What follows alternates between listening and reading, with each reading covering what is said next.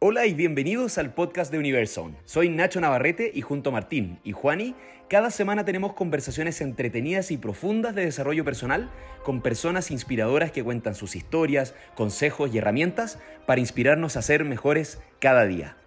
Si es que te gustó, si aprendiste algo nuevo o si algo te hace sentido, porfa síguenos en Spotify y compártenos con tu círculo que te inspira. Despeguemos juntos.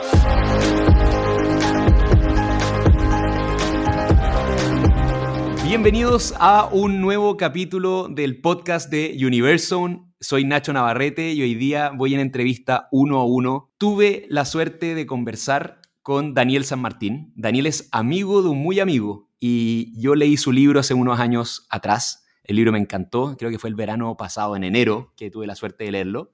Daniel es economista de la Católica, MBA de la Universidad de Cambridge y máster en inteligencia artificial de la Universidad de Bolonia.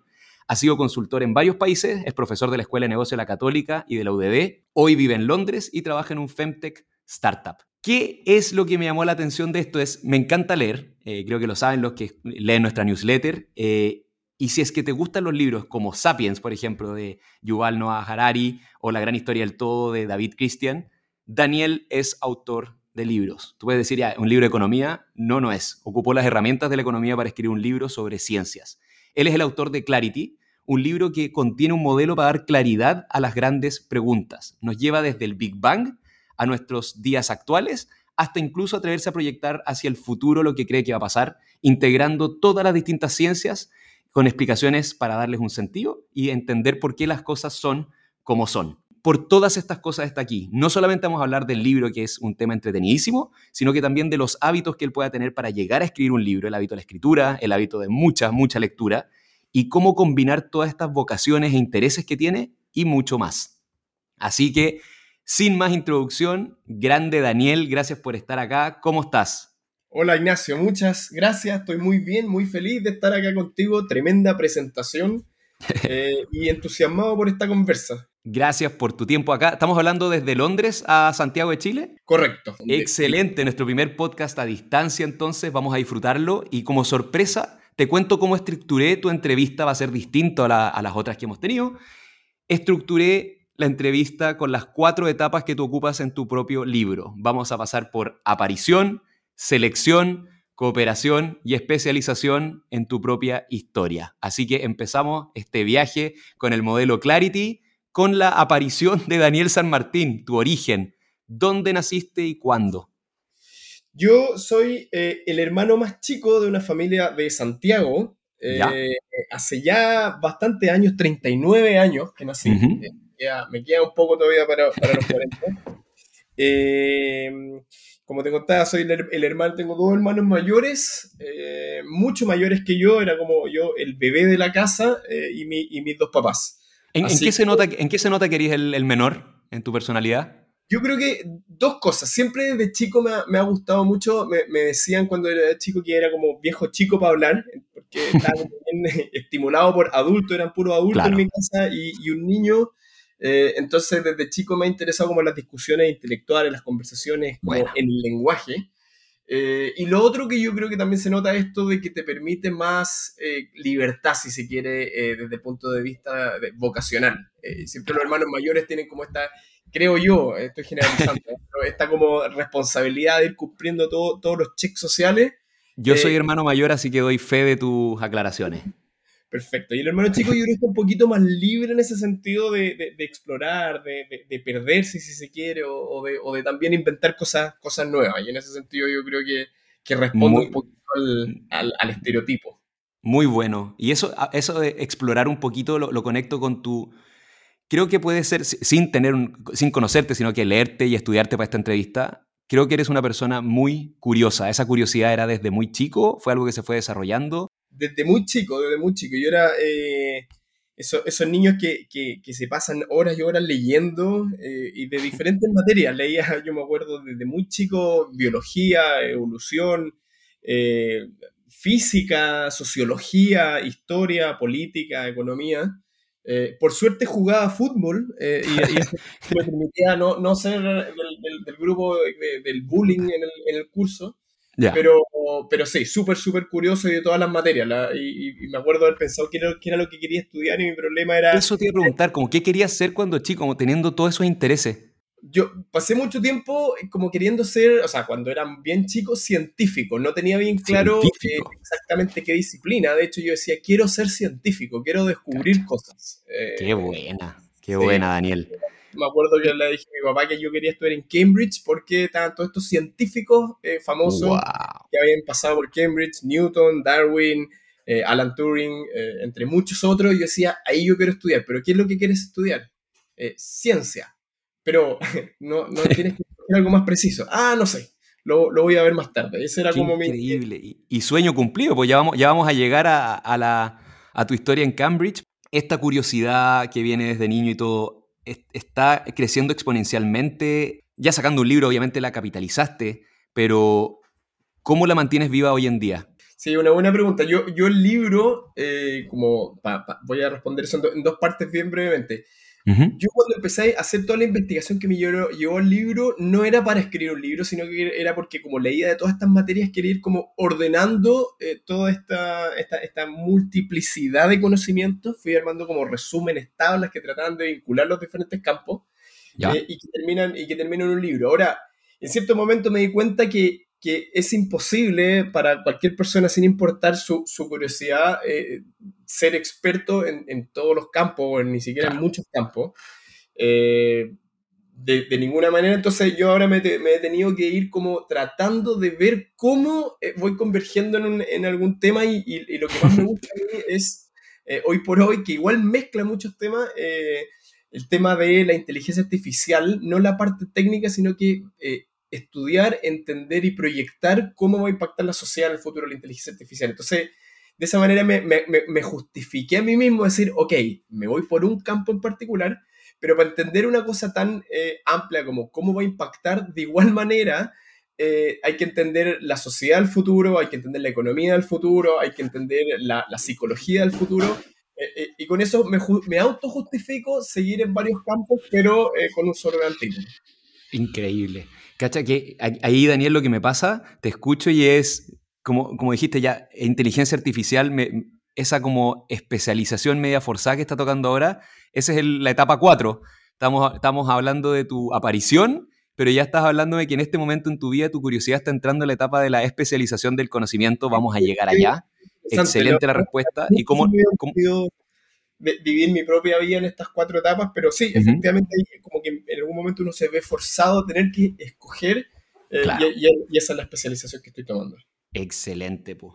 Salimos de esta aparición, ya sabemos dónde naciste, quién eres, qué número de hermano, eh, recorrimos tu personalidad, cómo eras en la época escolar, y ahora llegamos a una etapa de las etapas número dos de este proceso, que es la selección. Y te tocó tomar decisiones, elegir algo en vez de otro, cosas sobrevivieron, cosas no, y hay que elegir estudios, trabajo, elegir si es que quedarse acá o irse de Chile, y vamos a partir con primero la elección de qué estudiar.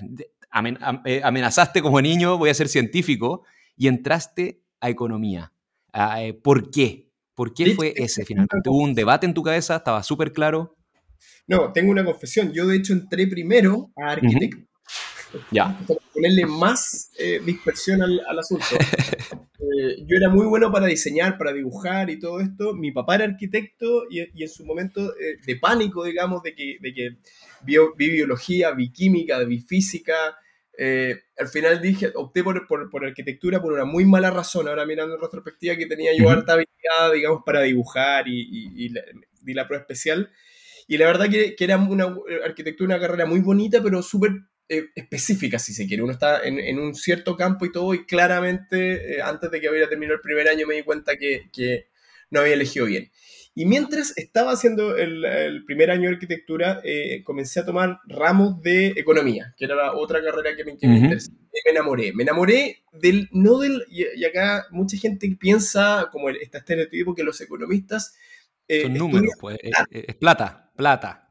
Claro, ese es como... Y, la verdad que, eh, que, no es así. La, economía es más bien una, una, disciplina que estudia el comportamiento humano, eh, con una perspectiva eh, cuantitativa. Es decir, yo, poco, eh, y los economistas que me escuchen lo digo esto con mucho cariño, siendo yo economista, somos un poco psicópatas, eh, en el sentido de que, modelamos los sueños de las personas, los deseos de las personas con, con eh, funciones matemáticas, con, con modelamiento matemático. Y esto es súper interesante porque lo que te permite es, es, una capacidad de síntesis y abstracción que a mi juicio ninguna otra disciplina tiene. Te permite eh, tomar fenómenos muy complejos sociales y reducirlo a, los elementos más em, importantes del, fenómeno para poder estudiarlo. Eh, entonces, cuando uno mira una, una, yo siempre digo esto, un, gráfico de oferta y demanda, la oferta resume absolutamente de, un país, por ejemplo, toda la capacidad productiva, toda la tecnología, todas las máquinas, todo el clima de un país y, la curva de demanda resume eh, todos los sueños, deseos, aspiraciones de todos los individuos de ese país. Pero uno toma solo elementos centrales para, dibujar un gráfico ultra simple y estudiar ciertos elementos del fenómeno eh, que, se, se está, que se está mirando. Y esa, esa capacidad de síntesis de, la economía, esa manera de pensar del economista, a, mí, a mí me enamoró. Que claro, se puede ocupar para análisis financiero, pero también se puede ocupar para, para estudiar comportamiento eh, humano, eh, tanto individual como social, en múltiples campos. Yo, de hecho, tenía anotado, yo dije como, este es un economista escribiendo un libro sobre ciencias, como está colado, como que es un extraño en ese mundo, pero si es que alguien tenía que entrar a hacer ese trabajo de, de primero investigación, luego orden, después sintetización, detección de patrones y finalmente lo que es Clarity, que es un modelo. Tú no estás haciendo una teoría científica, no estáis diciendo yo creo que esto pasó por... No, no, no, es con toda la información disponible, detecté estas cosas que van pasando en siete veces, en cuatro etapas, desde el origen de los tiempos hasta hoy día. Y qué poderoso es haber estudiado economía para satisfacer esa curiosidad que tienes de, de tantos temas distintos. ¿Cuáles son así, a la rápida, además de este arte de la sintetización? las herramientas de la caja de herramientas de un economista. Sí, claro. Por, un lado está el tema, la, capacidad de sintetizar y por otro lado la capacidad que es parecido, pero no lo mismo, de abstraer. Eh, cuando uno abstrae, lo que está haciendo es una vez más sacando toda la coraza, todo el maquillaje de los fenómenos y quedándote con los aspectos más fundamentales del funcionamiento de, esa disciplina. Entonces, lo que yo en el libro propongo eh, y digo es, oye, diferentes disciplinas con palabras distintas, muchas veces con, explicaciones distintas, lo que están reflejando son los mismos fenómenos subyacentes que son comunes entre disciplinas. Eh, y esa capacidad de abstraer, de darte cuenta realmente lo, lo, que está ocurriendo a nivel fundamental, tanto en biología como en física, como en sociología, eh, es una habilidad que yo creo que te entrega la economía. Eh, y que es, en definitiva, la propuesta del libro. La propuesta del libro como tú dices, trata de muchos temas diferentes, probablemente no es el mejor libro ni el más detallado en absoluto de física, ni tampoco el de biología, ni tampoco el de sociología, eh, pero la gran gracia para mí o, o, mi propuesta de valor es encontrar estos elementos en común entre las diferentes disciplinas al encontrar estos patrones comunes entre las diferentes ciencias, eh, nos permite darle un sentido unificado a, como va a sonar un poco grandilocuente, pero a la, a la existencia, darte cuenta que el universo eh, se puede mirar desde diferentes puntos de vista, pero hay, hay ciertos comportamientos comunes que nos permiten darle sentido a por qué el, el mundo es como es. Y aquí una, una, aclaración que a mí me interesa mucho dar, que Clarity no es, como tú decías, no es una teoría científica, no es, no, en absoluto es una teoría del todo, no es un modelo que uno pueda ir y testear, es decir, salir y decir, esto es verdad o esto es mentira, es simplemente una manera de estructurar, de organizar el gran relato eh, que va del Big Bang, hasta nuestros días. Eso es, y, se logra. Em, Daniel, acá quizás te estoy poniendo en, el spotlight, pero quiero demostrarle a la gente tu capacidad de síntesis, eh, a todos los que nos están escuchando. Nosotros, nuestro podcast, nuestro proyecto se llama Universone, como el universo, y ¿podrías contarme el origen del universo en un minuto? Muy en simple el origen, de no, la verdad que no sabemos exacto, sabemos lo que ocurrió segundos después, ¿Ya? después del origen del universo, pero si yo te dijera que yo sé cómo ocurre el, origen del universo, la verdad que sería Cuéntame entonces esos segundos post, ¿qué pasó? El universo parte hasta donde sabemos eh, como un, una zona del espacio menor a un átomo, increíblemente denso, eh, hasta donde muestran nuestros modelos matemáticos, infinitamente denso infinitamente caliente, y por alguna razón que nosotros no sabemos que la ciencia no ha logrado dilucidar, esto comenzó a expandirse, expandirse muy, muy, muy, muy rápido, increíblemente rápido. Eh, y, al, expandirse rápidamente, las partículas de materia comenzaron a separarse entre sí, con lo cual la temperatura empezó a bajar. Eh, y eso permitió que ciertas interacciones entre las partículas fundamentales comenzaran a ocurrir. Eh, al principio se unieron diferentes quarks para, para, formar protones y neutrones. Cuando bajó más la temperatura, estos protones y neutrones lograron unirse capturando electrones y formando con ellos los primeros átomos de hidrógeno. Eh, y al tener átomos de hidrógeno, estos comenzaron a formar estructuras más grandes eh, que hoy día conocemos como estrellas. Eh, y posteriormente, en un proceso que es un poco más, un poco más largo porque, porque involucra la creación de átomos de, helio, planetas, galaxias y, y toda la realidad física que nosotros experimentamos. Daniel, exactamente un minuto. Eres un enfermo. Esto, estoy, nunca, había hecho este ejercicio. ¿ah? un minuto, un minuto por reloj. Y esto le juro a la gente que está escuchando, no es una pregunta que yo le había dicho que iba a hacer o esto no estaba preparado. Eh, así que que tener una clase del origen del universo en un minuto. El que no lo escucha está loco. Extraordinario. Ahora me quiero, me quiero ir de, de la Facultad de Economía con todo lo que te dejó con estas habilidades y vamos a un MBA a Cambridge. Ya sé el por qué, ya no te voy a preguntar por qué Cambridge. Habían inspiraciones científicas para ti por todos lados ahí. ¿Cómo fue esa experiencia? En breve, ¿qué, te dio? ¿Qué te llevaste de Cambridge? Claro, yo fui un poco loco, yo le había dicho a mi papá, como te contaba, yo quiero estudiar en Cambridge y cuando postulé a, mi estudio de posgrado, postulé solo Cambridge, ahora mirando en retrospectiva fue, fue, una, fue una Arriesgadísimo. Sí, por suerte, por, por, suerte fui aceptado, si no hubiera, hubiera sido un golpe, un golpe grande. Eh, y la verdad que es una, es una experiencia espectacular, estar como sentirte en la cuna de la historia, del desarrollo intelectual de, del occidente y de, en realidad de, todo el mundo es una cosa bien, bien impresionante. Es como eh, bueno, hoy día vamos a ir a visitar la casa donde estaba eh, Charles Darwin cuando escribió El origen de las especies. Y mañana vamos a lo que se cree que era el árbol de Newton, aunque todo el mundo está de acuerdo no. eso, pero, pero una cosa que empieza a, a, volverse familiar con las cosas más extraordinarias. Entonces, de verdad, una, una experiencia para, alguien como yo que había estado leyendo de niño. Es el Disney de los curiosos. Pues, esto... el, es que muy buena descripción, El Disney todos los días hay una actividad, un, parque de diversiones distinto eh, de, cómo se fue conformando el, digamos, la, ciencia moderna a través de sus personajes más eh, icónicos. Sana envidia, Daniel. Y de ahí, de Cambridge, saltas a un máster en Bolonia y ahora en inteligencia artificial. ¿Por qué? Sí, en realidad hay un tiempo me volví a Chile a terminar el después del, después del MBA yo hice mi, proyecto de verano en el, como en el Publishing Economics. Eh, poco justificar, yo quería ver si es que habían otros libros eh, parecidos al mío y ahí me di cuenta que tenía un producto, yo hasta ese momento cuando estaba terminando el, Master en Cambridge, tenía un manuscrito gigante pero un poco desordenado, no, todavía no, no a nivel para publicar y haciendo esta investigación me di cuenta que tenía una propuesta que era realmente como, no sé si absolutamente única, pero sí había, había un, valor en lo que estaba haciendo. Entonces, al volver a Chile me dediqué el siguiente año a terminar el libro, definitivamente.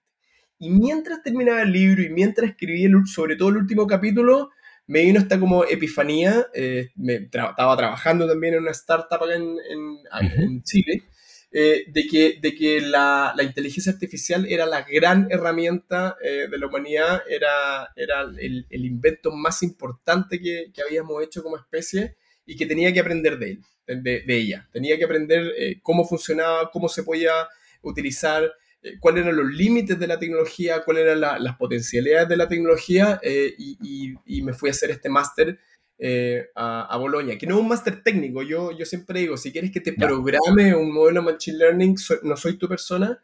Eh, si quieres que te explique conceptualmente cómo funcionan los modelos Machine Learning y Deep Learning y, y, y cómo pueden utilizarse para solucionar problemas en organizaciones y, y en sociedades, eh, si, soy, si soy tu persona. y eso fue lo que un poco estaba buscando en este, en este curso. ¿Hace cuántos años fue este máster en inteligencia artificial? En 2018, hace cuatro años ya. Ya. Y ahora estamos en pleno boom de esto por OpenAI, gente que nunca había tenido como yo exposición a inteligencia artificial. conscientemente. Eh, estamos usándola y estamos alucinados y es un boom y tú debes decir como esto, yo lo, vi venir. Y para hacer una pregunta especial, invité a alguien a hacerte una pregunta y esa pregunta es de ChatGTP. Le dije, ¿qué le preguntarías a alguien que escribió un libro que unifica todas las ciencias?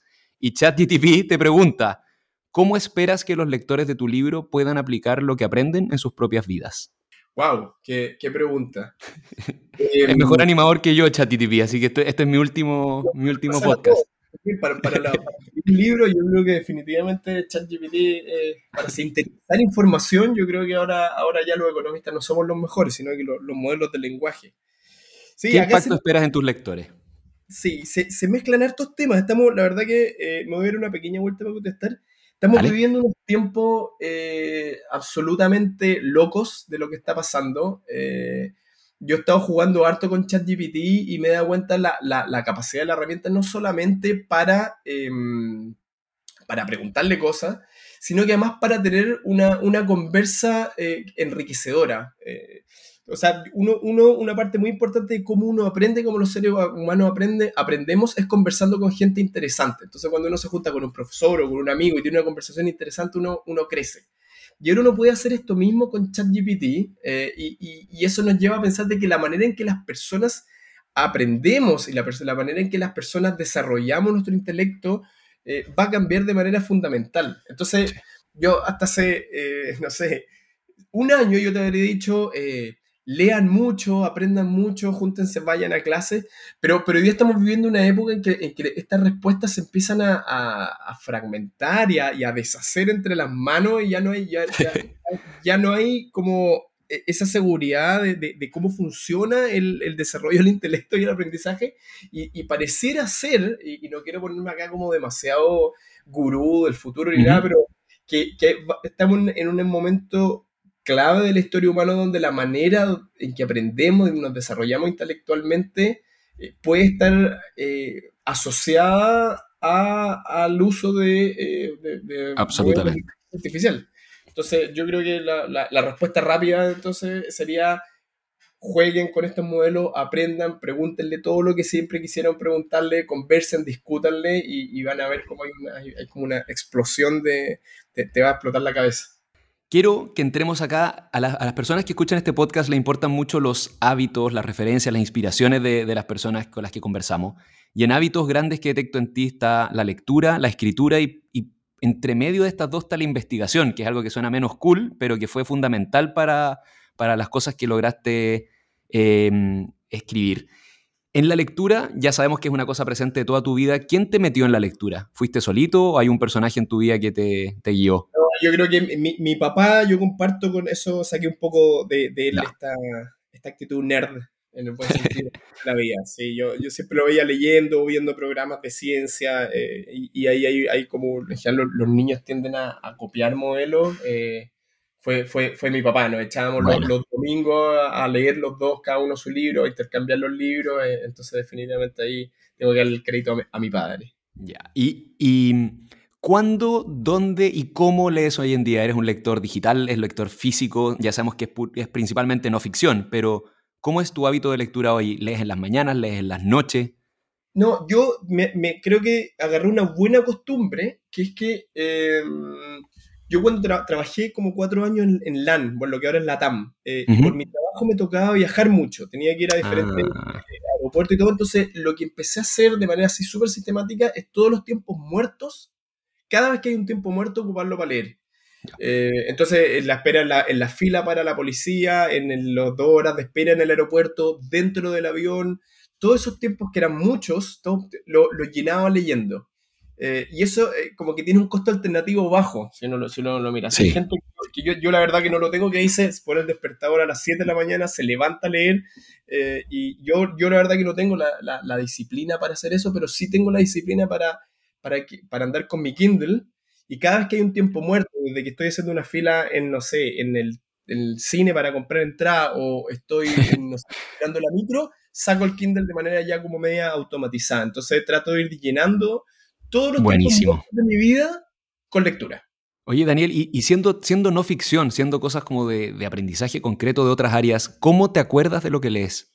Es que esa es una muy buena pregunta, porque de hecho yo siento que yo tengo muy mala memoria. Eh, entonces, una de las razones por las cuales empecé a escribir el libro fue, incluso antes de que fuera, de que yo lo viera como un libro que iba a publicar, era yo eh, tomando nota para no olvidarme de lo que yo leía. Eh, entonces, la verdad que de nuevo, yo tengo mala memoria y, me gusta ir tomando notas de los aspectos fundamentales de las cosas que voy aprendiendo y lo trato de ir organizando en, diferentes archivos. Y, eso, es este, este, como compuesto de, de muchos eh, trozos de, diferentes disciplinas fue el germen de lo que terminó siendo el libro Clarity. Te, mencionaba antes la investigación, que la investigación es una, palabra, suena muy fome para mucha gente, em, pero era necesarísimo en tu proceso. ¿Qué dirías a las personas que tienen curiosidad por las ciencias, pero, pero cuando uno la, palabra ciencia, la palabra investigación, todo esto se ve difícil, se ve lejano, eh, se ve técnico? ¿Cómo crees que se puede reducir la barrera del miedo que hay a la gente a aprender sobre ciencia? Claro, lo que pasa es que la palabra investigación creo que puede significar dos cosas. Eh, hay, una parte que es investigación puramente científica primaria, eh, que, en el fondo la gente que está haciendo doctorado o postdoctorado eh, es su actividad principal, y eso tiende a ser en disciplinas o, en áreas del, saber muy, muy, muy, muy estrecho. los doctorados hoy día, dado que lo que están haciendo es mover la frontera de conocimiento, se dedican a, un campo muy estrecho, y eso era algo que en su momento a mí no, no, me, no me interesaba.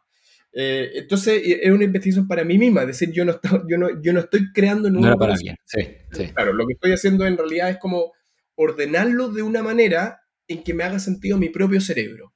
Y eso sí que yo creo que es una actividad, para la gente que nos está escuchando, ultra súper valiosa, de reordenar lo que uno está leyendo o reformularlo de tal manera de que haga sentido absoluto y completo a sus propios cerebros. ¿Y no tuviste susto empezar a escribir? ¿Le, le, tenías, ¿Le tenías mucho respeto o escribías de siempre? ¿Cómo fue eso? Las primeras páginas no, no, no intentaban ser un libro, sino que eran simplemente una ayuda de memoria para mí mismo, para que no se me olvidaran las cosas, eran como notas. ¿Cómo, ¿Cómo, aguantaste 10 años escribiendo un libro? ¿Estabas con la satisfacción en el presente nomás? Yo debo ser honesto y los de, estos, de estos 10 años, que son de escritura, los primeros 2 o 3 años no pretendían publicar un libro eh, con una editorial. Eh, era, era escribir para yo registrar lo que yo iba aprendiendo y, y como poder aprenderlo, aprenderlo con H, de de, agarrarlo y que no se me fuera a la mente. Y solamente desde el cuarto, quinto yo me fui dando, oye, espérate, hay muchos elementos en común y una manera linda de ordenar todo esto escrito, todo este texto en, en un gran relato que haga sentido. Eh, y ahí ya, ya me fui con, un tremendo entusiasmo eh, y, y, luego trabajando en los tiempos libres. Yo, yo salvo cuando volví después de, seis meses después del máster en Cambridge, todo el tiempo anterior fue, fue en mis tiempos libres, en mis tiempos ni siquiera libres, sino que muertos, en, en los aeropuertos, en la, esperando, esperando a la vida. Eh, entonces la verdad que no fue demasiado costoso, fue, fue, fue entretenido. Eh, a mí me llamó mucho la atención esto, como el, el, todo el tiempo que tomó, y me hace el sentido que ese tiempo se haya aguantado y haya sido feliz porque estabas escribiendo para ti. O sea, en el, en el, el objetivo, como, es, como decimos en Universo, estaba dentro del proceso mismo. Y, aparte de eso es que escribiste 10.000 páginas, lo que investigabas, esto era gigante porque leíste más de 500 papers, libros, cosas, y terminaron siendo un libro de 300 páginas. Y, los consejos que leo yo de escritura dicen que al final, finalmente lo más difícil es, llegar a lo simple, es difícil ser conciso. Y acá hiciste un ejercicio de, de compresión que solamente con las herramientas que te dio la economía pudiste economizar. ¿qué cajas, qué, herramientas te dio la escritura que te llevaste para la vida? Ahí quería como complementar lo que tú dijiste. Hay un, hay un, eh, un libro que se llama Connectom de Sebastian Seung, que él dice que un libro se termina no cuando terminas de escribir, sino que cuando terminas de borrar todo lo que tienes que borrar. Eso y solamente cuando uno ya no tiene nada más que borrar, ahí terminaste el libro, que, que es, una, una, una perspectiva interesante. Em, perdona por eh, eh, como agregar eso. Del, de la pregunta que me hace Ignacio, eh, ¿qué me llevo de la escritura? volvemos un poco a lo, que, a lo que estábamos hablando antes, de que tú no entendiste algo realmente hasta que tú eres capaz de explicarlo. y esto, esto pasa desde la universidad, uno siempre decía, ah, entiendo esto, pero después te hacían el ejercicio y hasta que uno no es capaz de sacarlo desde uno, eh, uno no ha entendido los conceptos. Eh, hay, un, hay, un, físico bien, bien conocido, Richard Feynman, que él también decía, si tú no eres capaz de explicar algo en simple, es porque aún no lo has entendido eh, suficientemente bien. Yo, de, por, lo, esto cuando yo te decía que partía escribiendo, era por, por, esta misma hipótesis, aunque sea un, tú escribas un párrafo resumiendo un libro, por ejemplo, aunque sea para ti mismo, el hecho de escribir ese párrafo y formularlo con coherencia te obliga a ti mismo a formalizar conceptos dentro de tu cerebro. Eh, entonces, yo creo que uno debería ser, casi que debería tener el hábito de al terminar un libro, por ejemplo, no decir, ah, lo entendí, porque no lo entendiste, sino que solamente después de escribir, no sé, un resumen de dos páginas que sea eh, coherente, que sea interesante, que sea claro, ahí recién uno puede decir, ahí ah, recién. entendí el libro. Oh, totalmente. Eh, muy bien explicado. Y, y, quiero conectar esto, irme de la escritura, voy a hacer un zoom, zoom out, voy a ir más grande y creo que todos los que están en la casa deben estar impactados. Y esta pregunta siento que la quieren y es, por favor, enséñanos cómo tú aprendes cosas nuevas. ¿Cuál es tu método? ¿Cómo empiezas tú a aprender algo nuevo? Y, y si te sirve, te, te, voy a dar un, un ejemplo práctico. Hagámoslo en torno a, imagínate que no sabes nada de los agujeros negros. Y estás en la escritura de tu libro y te topas con esto. ¿Y qué? ¿Existen estas cosas? ¿Qué es un agujero negro? Desde ahí en adelante, ¿dónde empiezas? ¿Partes en los libros? ¿Partes con videos? ¿Hablas con especialistas? Hazme el camino hacia volverte lo más experto que puedes en algo hasta donde dices suficiente y me cambio de tema. Sí, una vez más, no, no creo ser una autoridad en, el, en, las metodologías de enseñanza ni nada. Te puedo contar cómo yo ¿Tu, lo tu hago método? humildemente. Claro, efectivamente, no sé si hay, hay un capítulo de Los Simpsons que, que por, por, sarcasmo es excelente, que no sé si viste que, que, Homero agarra, necesita aprender de marketing y primero agarra un libro de marketing avanzado, luego agarra un libro de introducción al marketing y finalmente termina buscando en el diccionario qué es marketing. Eso por sarcasmo te, te, te, dice lo que eh, el, el, el, método ideal, que, que, es lo que yo siempre hablo de afuera hacia adentro. Eh, la gente general trata de, creo que tiene un error de, cuando eh, quiere aprender de algo, aprenderlo muy bien, muy en profundo la primera parte, muy bien, muy en profundo la segunda parte, muy bien, muy profundo la tercera parte del, del y en realidad lo que uno debería hacer es aprender de manera muy ligera, casi aproximado, todo el fenómeno y después volver a repasar el fenómeno completo con un mayor nivel de profundidad. Entonces, en tu ejemplo, los agujeros negros. Supongamos que los agujeros negros tuvieran tres aspectos fundamentales. Uno, eh, cómo eh, hay que aprender de relatividad general para entender la deformación del tiempo-espacio. Segundo, hay que aprender de electromagnetismo porque en realidad hay un montón de, de, fenómenos que tienen que ver con la luz. Eh, y tercero, uno tiene que aprender sobre teoría del tiempo y la filosofía del tiempo. Estoy poniendo cualquier ejemplo. Entonces, en vez de ir estas tres materias, cada una aprenderla en profundidad, uno debería tener una, una vaga noción primero de las tres. Luego, y ve cómo conectan estas esta, esta, disciplinas, ir y hacer como en nivel 2, pero de las tres. Luego nivel 3 y así sucesivamente, es decir, aprender desde afuera hacia adentro y no de izquierda a derecha. Muchas, muchas gracias por compartir eso. Y ahora, siendo tu estilo de aprendizaje, esto como dijiste tú, no, no entras a ser un especialista, hoy día estás empezando a enfocarte en inteligencia artificial, para allá va tu curiosidad. Por ahora, tomémote todavía como una persona que es un polímata, te gustan hartas disciplinas, eres interdisciplinario, eres un, lo que algunos se ríen de ser todista o un generalista. ¿Cómo, cómo es esto? Existe este concepto del síndrome del impostor, que es cuando uno siente que no es lo que realmente tiene que ser y llevas con orgullo esta, esta, esta personalidad generalista. Es una buena pregunta. Yo, yo en un momento me, me acuerdo haber sentido esta presión de especializarte. Eh, la gente dice, tienes que especializarte. ¿O cuál es tu especialidad? Hay como una, en la, uh -huh. en la sociedad contemporánea, siento que hay una, una presión eh, implícita a la especialización. Y a, mí, y a, mí, me costaba, me sentía hasta incómodo, eh, hasta que un, un, día dije, ¿sabes qué? Voy a hacer eh, un generalista, un buen generalista, el mejor generalista, pero, pero un generalista. Eh, y, en ese, y en ese marco está, está, está, la, escritura, la escritura del libro, lo, lo llevo con, eh, con orgullo, eh, me, me, me, siento filosóficamente súper satisfecho de ello. Ahora es cierto que desde el punto de vista laboral eh, es complicado, es complicado porque en el fondo, sí. desde, desde, cuál es tu rol en el trabajo y todo, siempre ayuda mucho más tener una, una eh, como una línea, una especialidad ultra, ultra clara. Entonces tiene, creo que yo, por un lado es súper satisfactorio, pero por otro lado, dado cómo funciona el sistema económico actual, efectivamente tiene, tiene sus desafíos. Buena. Y, y Daniel, acá aprovechando como tus modelos, proyecciones y también tu conocimiento de inteligencia artificial, para el futuro, ¿tú crees, el futuro es de los generalistas o de los especialistas? Yo creo, y, esta es mi apuesta, de, los generalistas. Creo que toda la, toda la, em, los aspectos, una, una razón importante, creo que hay, hay dos razones por las cuales el, mundo contemporáneo se ha ido especializando. Una que tiene que ver con, con mover la frontera del conocimiento, pero otra que tiene que ver con, con, por ejemplo, en la empresa lo que termina pasando es que hay gente especialista que simplemente, no, y no, no es una crítica, pero son más bien repositorios de datos. Eh, entonces, tanto empresa el que se sabe exactamente el procedimiento A49 y, uno va y le pregunta a la persona el que sabe todo sobre el, procedimiento A49.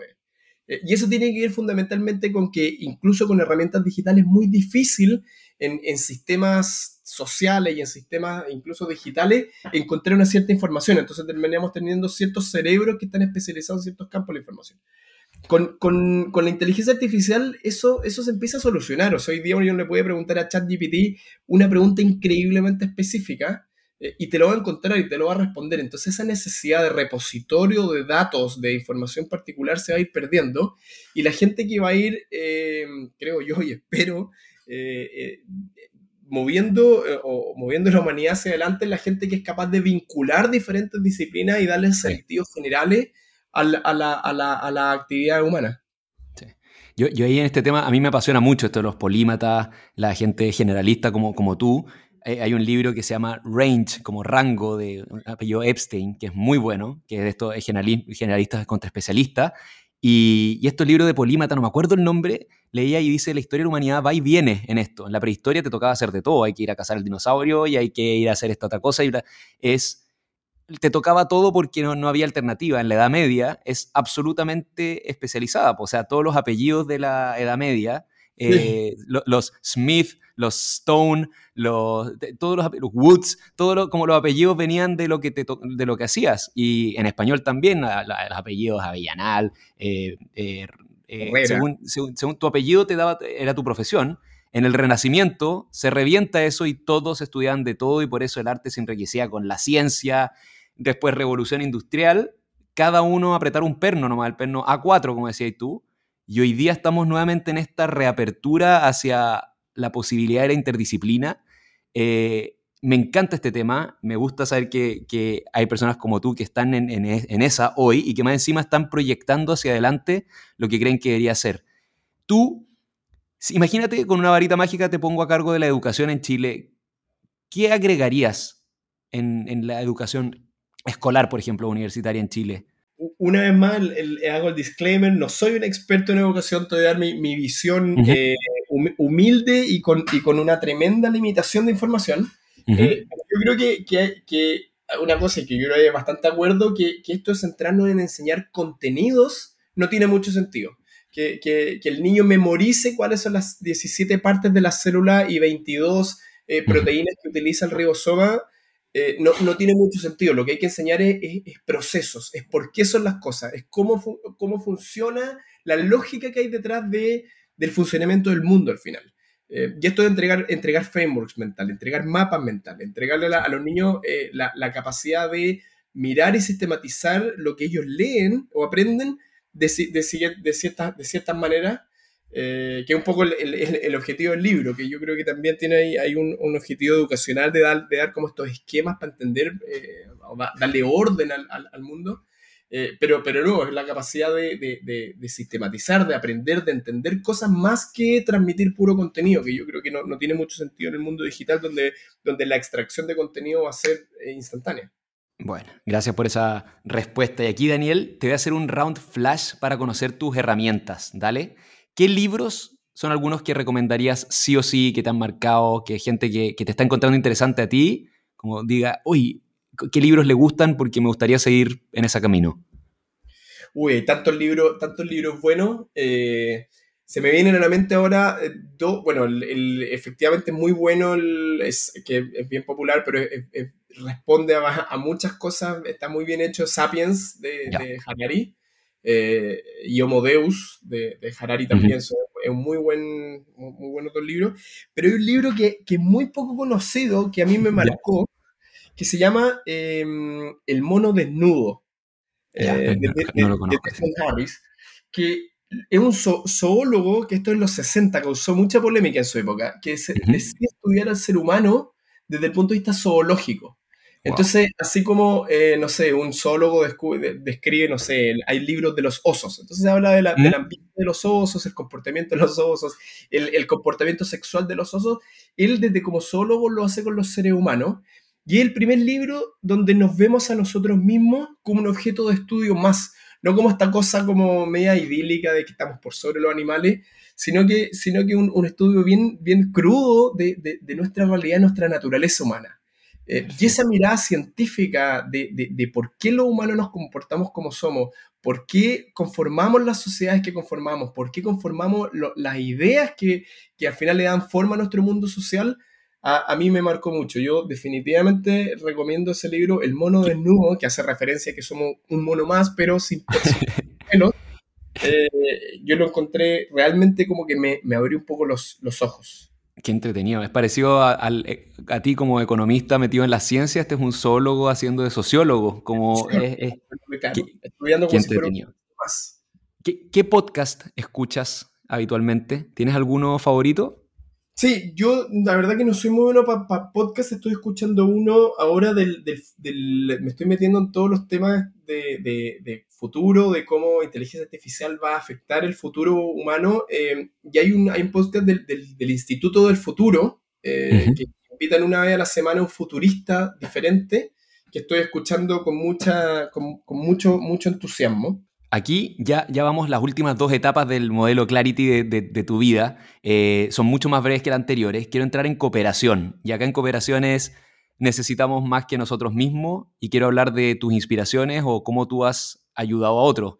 ¿Y quiénes son inspiraciones tuyas? Siendo que te paseaste por tantos científicos, roles, personas pueden ser cercanas, lejanas, personas que hayan sido, que hayan impactado en tu vida. Mm, buena, buena pregunta. Eh, que acá yo creo que, claro, la primera persona es lo, que comentaba, que, que, como inconscientemente me, me fue guiando esto de, mi, mi, padre, mi papá, que era, que era muy curioso y, y, y, le gustaba aprender de diferentes materias. Él nunca escribió un libro, nunca, nunca se fue al, al, al lado de crear contenido, pero obviamente hay una, una inspiración o un modelo a seguir eh, por ese lado. Eh, pero después yo creo que las influencias más, más grandes han sido, han sido autores de, de libros. Yo, hay, hay muchos libros de de Jared Diamond, por ejemplo, con, con el Guns, de Crisis. sí. Eh, que, que, encontraba como extraordinaria la capacidad de, de, agarrar una pregunta e investigar todas las fuentes y todas las disciplinas posibles hasta darle una respuesta. Claro. Eh, y, esa, esa, esa, como capacidad de trascender la propia disciplina y, y, enfrentar una pregunta como con valentía, sin importar tu propia disciplina, eh, es, una, es algo que a mí siempre me, admiró. Y, y, esta como capacidad de nuevo de cruzar disciplinas, eh, como en, en, busca de la verdad, o más que en busca de la verdad, de, manera, fundamental, como en busca de dar una explicación satisfactoria a las cosas. Eh, es algo que, que, yo recogí de muchos autores. Richard Dawkins tiene, por ejemplo, encuentro unos libros extraordinarios. Richard Dawkins es un eh, biólogo em, que también se ha dedicado a temas, como un paladín de, los ateos. Eh, ha escrito varios libros sobre, sobre religión. Eh, y él tiene una manera de escribir que a mí, a mí, me, a mí me gusta mucho. Un poco Buenísimo. demasiado sarcástica, pero, pero Daniel, ¿cuál es tu propósito en esta vida? Qué, pregunta filosófica profunda. Pero vamos, el rey de la síntesis. Te puedo decir, mi propósito, no sé si lo cumplo y no sé si lo cumpliré, pero a mí me gustaría como tener un impacto positivo en, la sociedad, eh, fundamentalmente a través de, explicar cosas y de, y, de, mostrar qué futuro es posible y qué futuro es deseable. ¿Qué es lo más importante que has aprendido hasta ahora? Muchas cosas, pero lo que se me viene a la mente eh, es que parece cliché la, la, frase, pero mientras más aprende uno, más se da cuenta de lo poco que uno sabe. Eh, entonces, ultra, ultra cliché, pero cuando uno se empieza a dar cuenta de la vastedad del conocimiento humano, eh, mientras más uno avanza en el conocimiento, más humilde genuinamente uno se vuelve en lo poco que sabe y que es capaz de como de, de, de, que tu propia cabeza logre controlar o, o, asimilar. Yo creo que, yo creo que al principio del libro, cuando yo estaba escribiendo al principio, en el primer año, yo creo que mi noción de conocimiento era mayor que el, décimo año. O sea, después de 10 años de aprender y de leer estos 500 papers, mi autonoción de cuánto yo sabía se redujo. Eh, y eso creo que es, un, insight súper super potente. Extraordinario. Acá ya en las últimas preguntas, Daniel, y muchas gracias por todo tu tiempo. ¿Qué consejo le darías a, a las personas que están escuchando, que tuvieron la curiosidad de, de cliquear este podcast, escucharlo por una hora, aprender tus consejos? ¿Qué les quieres decir? Eso, primero que yo no me considero a mí mismo un modelo en absoluto, eh, solo quiero eh, darle el mensaje de que, de que eh, suena un poco rocky, pero sigan sus sueños.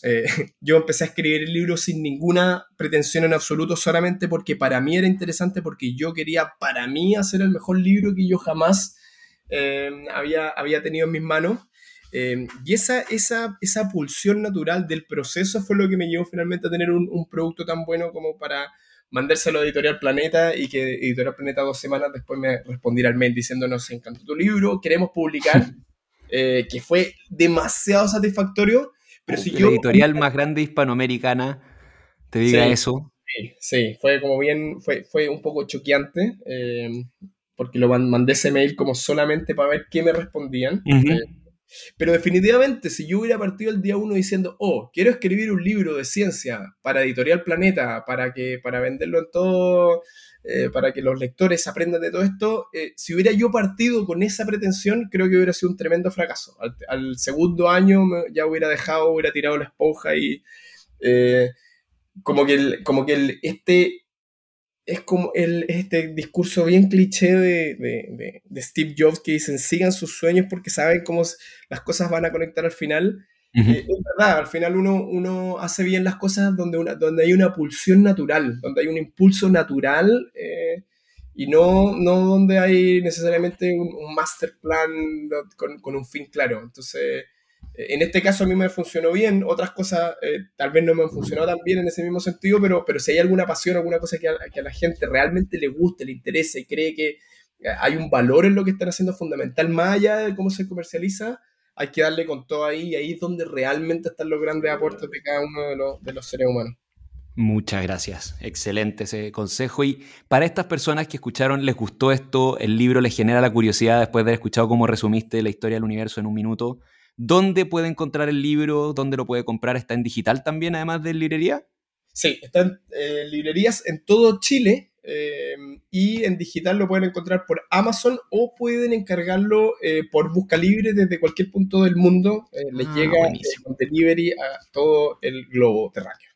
Grande, Daniel. Oye, y acá siempre hacemos esta pregunta al terminar el podcast porque queremos seguir aprendiendo de personas como tú. Em, ¿Qué persona de, de tu universo recomendarías que entrevistemos? La persona que se me viene a mí a la mente es la persona que escribió eh, mi prólogo, que yo admiro mucho, que es Álvaro Fischer. Eh, Álvaro Fischer. Sí, tiene un perfil, en realidad yo tengo un perfil, trato yo tener un perfil parecido eh, que, se cruza harto, Él, es empresario, digamos, es, ingeniero, pero también ha escrito tres o cuatro, libros de ciencia, fue presidente de la Fundación de Evolución en Chile, ha traído un montón de científicos connotados y creo que ha hecho un aporte enorme en términos de, difundir la ciencia en Chile eh, y, de, difundir el, pensamiento científico en Chile. Entonces, eh, a mí me parece... Interesantísimo, interesantísimo. Muchas gracias ahí por esa recomendación. Vamos a ver si podemos llegar a él para, para tenerlo aquí también conversando. Daniel, te quiero dar la palabra a ti para hacer el cierre. Si quieres hablarle directamente a las personas de por qué por qué leer este libro, eh, háblale directo a la persona que, pueda tener la curiosidad, no sabe si es que pararse o no. ¿Qué le quieres decir a él? Bueno, primero agradecer a todas las personas que nos están escuchando por su tiempo, por su interés. Eh, yo creo que compartimos esta, este gusto por, las conversaciones intelectuales, por, por aprender más, por saber más. Eh, y el libro precisamente eh, intenta eso, intenta ordenar todo el, no todo el conocimiento, pero gran parte del conocimiento científico, desde física, bioquímica, química, biología, sociología, economía, ciencia política y, estudios del futuro, en una sola gran historia que, que, va desde el Big Bang hasta nuestros días y que proyecta el mundo que podemos ver en los próximos siglos. Eh, entonces, todas las personas que sean curiosas, que, que, entren a una librería y que en realidad no saben de cuál materia leer, si leer hoy día de biología o leer de, ciencia política, creo que van a encontrar una gran satisfacción, me atrevería a decir, leyendo el libro, eh, porque conecta todas estas diferentes disciplinas eh, en, un, en, un, modelo que, que, le da sentido a las cosas como son. Así que esa es la invitación, nos ha ido súper bien, tenemos reviews buenísimos en, todas en todos los portales. Así que los invito a ver el resultado de esta larga, largo, largo viaje de descubrimiento que tuve por, 10 años. Súper buena la invitación. Acá también yo doy fe, yo me leí este libro, he regalado este libro, es entretenísimo, volví a repasar capítulos para esta entrevista. Eh, Daniel, gracias por haber aceptado esta invitación desde otro continente, gracias por la humildad con la que presentabas todos tus consejos. Quedé más inteligente, quedé más motivado. Eh, estoy muy feliz de haber hablado con un generalista a este nivel. Eh, me da mucha fe para lo que, para lo que viene. Súper agradecido eh, a todos los que nos escucharon. Estuvimos con Daniel San Martín, el autor del libro Clarity. Ya saben, lo pueden encontrar en todas las librerías en Chile y también lo pueden encontrar en Amazon. Muchas gracias, Daniel. Te pasaste. No, muchas gracias a ti por la invitación, Ignacio. Lo pasé súper bien conversando contigo. Ultra interesante la conversa, así que de verdad, gracias totales. Buenísimo, pues ansioso por el siguiente libro. Nos despedimos de este capítulo de Universal. Que estén todos súper bien. Espero que hayan aprendido mucho y un abrazo grande. Chao, chao.